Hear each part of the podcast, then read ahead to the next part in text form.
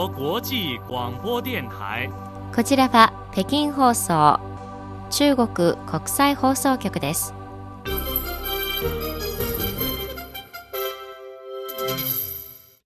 ニュースをお伝えします。まずこの時間のニュースの主な項目です。王毅中央外事工作委員会弁公室主任は、第77回国連総会のクール氏議長と会談しました。秦剛外交部長は、日本の林義正外相と電話会談しました。中国外交部の毛寧報道官は、中米関係と台湾海峡の平和と安定を損なうことのないよう求めました。はじめに、中国共産党中央政治局委員を務める王毅中央外事工作委員会弁公室主任は2日、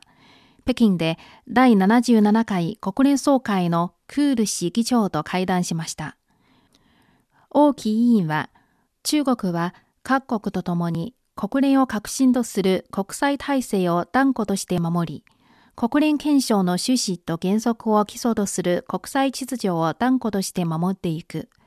中国は引き続き国連を支持し、国連との協力をさらに強化し、グローバル発展イニシアチブとグローバル安全保障イニシアチブを実行に移し、国連の持続可能な開発のための2030アジェンダを推進し、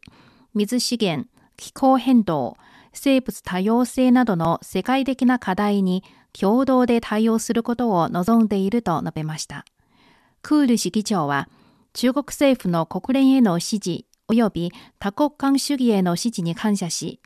中国が国家発展の新たな章を開くことに祝意を表しました。秦剛外交部長は2日、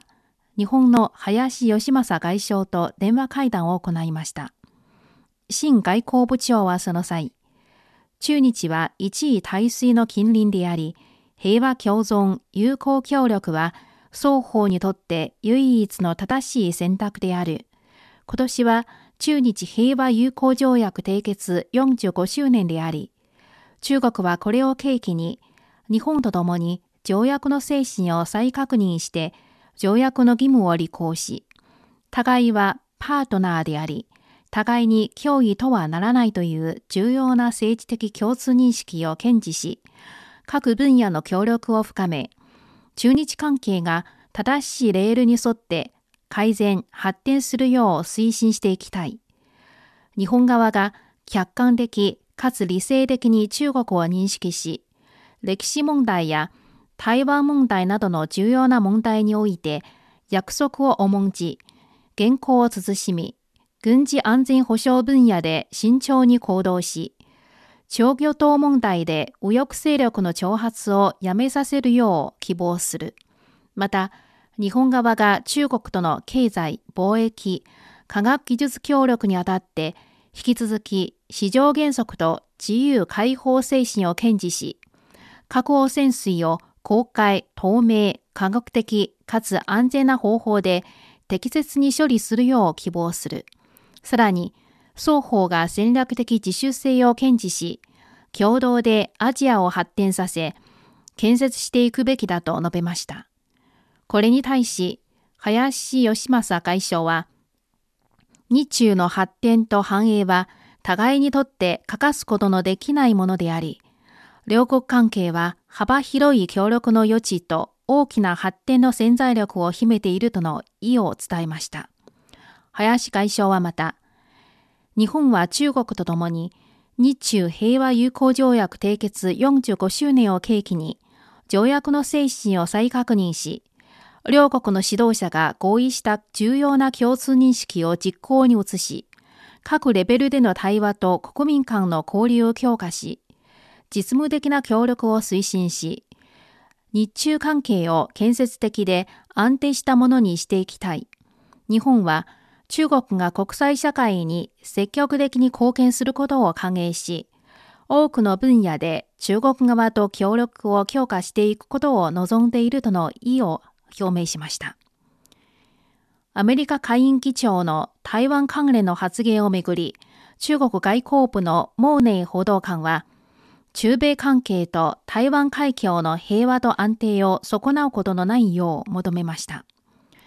マッカーシーアメリカ下院議長はこのほど、私がいつどこに行くのか中国側に指図する権利はないと述べたと報道されています。これに対し、もう報道官は、2日の外交部の定例記者会見で、世界には一つの中国しかなく、台湾は中国の一部である。アメリカ側関係者は、一つの中国原則と中米間の三つの共同コミュニケの規定を遵守し、国際関係の基本準則を守らなければならない。台湾関連の問題を慎重かつ適切に処理し、中国の内政への干渉を停止し、中米関係と台湾海峡の平和と安定を損なう言動を控えるよう求める。中国は引き続き国家の主権と領土保全を断固として守っていくと強調しました。商務部の責任者は2日、国務院報道弁公室が行った記者会見で、昨年の中国の資金導入規模は過去最高だと紹介した上で、今年、規模拡大、原油外資の安定化、質の向上などの面で多くの措置を講じ、外資の誘致と利用にさらに力を入れていくと述べました。商務部外国投資管理士の責任者である毛家庭氏はその際、規模拡大の面では、外資参入ネガティブリストの合理的な削減を推進し、現代サービス業分野の開放を強化していくと表明しました。こちらは北京放送中国国際放送局です。ただいま北京からニュースをお伝えしております。次に、第3回中国国際消費品博覧会の準備状況に関する記者会見が2日開催されました。今回の博覧会は、商務部と海南省人民政府が共催するもので、4月11日から15日まで海南省開港市で開かれます。4月10日に開幕式などのイベントが行われる予定です。今のところ準備作業は順調に進み、出展企業を誘致する作業はほぼ完了しました。展覧総面積は10万平方メートルで、うち国際展示エリアは8万平方メートル、国内展示エリアは2万平方メートルとなります。世界的な日用品取引の中心地とされる浙江省義烏市にある義烏国際商業貿易場が2日、春節大型連休後の開業初日を迎えました。義烏国際商業貿易場は5つのエリアに分けられ、7万5千店が入居しています。この日、9割以上の店が営業を再開しました。義烏市政府は今年初めに、国際ビジネス環境と外国と関係するサービスを最適化する10の新しい措置を打ち出し、外国人ビジネスマンの裁縫を加速させました。出入国管理部門の統計によりますと、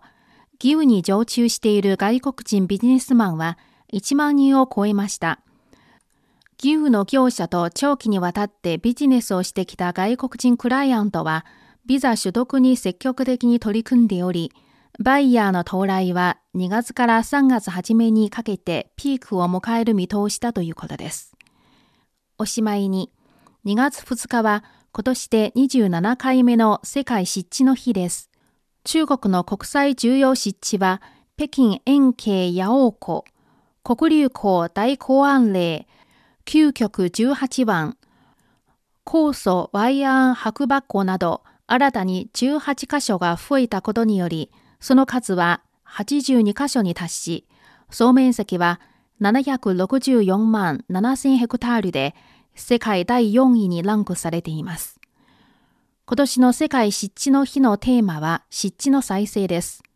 これまで生物多様性の豊かさが増し、湿地に分布する植物の種類は2391種に達しています。